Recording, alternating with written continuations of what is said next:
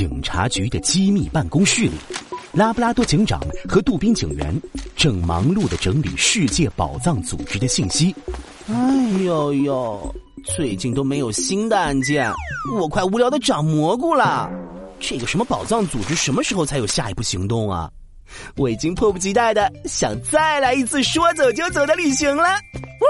杜宾警员，我们的工作可不是去旅行，而是为了解开世界宝藏的秘密。知道知道，我已经迫不及待的想要去解开世界宝藏的秘密啦！看着把旅行手册和案件资料放在一起的杜宾警员，拉布拉多警长无奈的摇摇头。突然。一道通讯请求打断了两人的聊天，是来自世界警察组织的信息。办公室的大屏幕立刻亮了起来，柯基警察长急得通红的大脸出现在屏幕上。哎呦呦！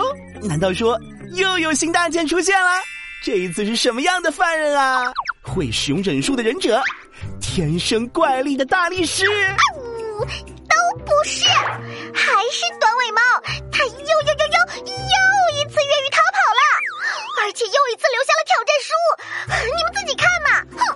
大屏幕上，柯基警察长摊开了一张灰扑扑的字条，字条上还有一个猫爪印。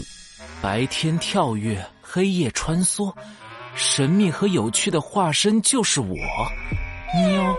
拉布拉多警长。为了感谢你上次救了我，这一次我决定给你一条超明显的提示：我的下一个目标是世界上国土面积最大的国家。这一次的游戏才刚刚开始呢。哎呦呦，国土面积最大的国家到底是哪一个呀？是俄罗斯。俄罗斯国土横跨亚欧大陆，是世界上面积最大的国家。根据我们的情报分析，短尾猫这次行动的目标应该是位于俄罗斯首都莫斯科的克里姆林宫珍克里姆林宫的宝物实在太多了，我们也不知道他究竟会对哪一件宝物下手。柯基警长敲击键盘，屏幕上出现了俄罗斯的地图。嗯，总之，我已经联系了克里姆林宫珍宝馆的海豹馆长。他会协助你们这次的行动，拉布拉多警长、杜宾警员，抓回短尾猫大盗，找出世界宝藏的真相。这个任务就交给你们了。哎呦呦，真是太好啦！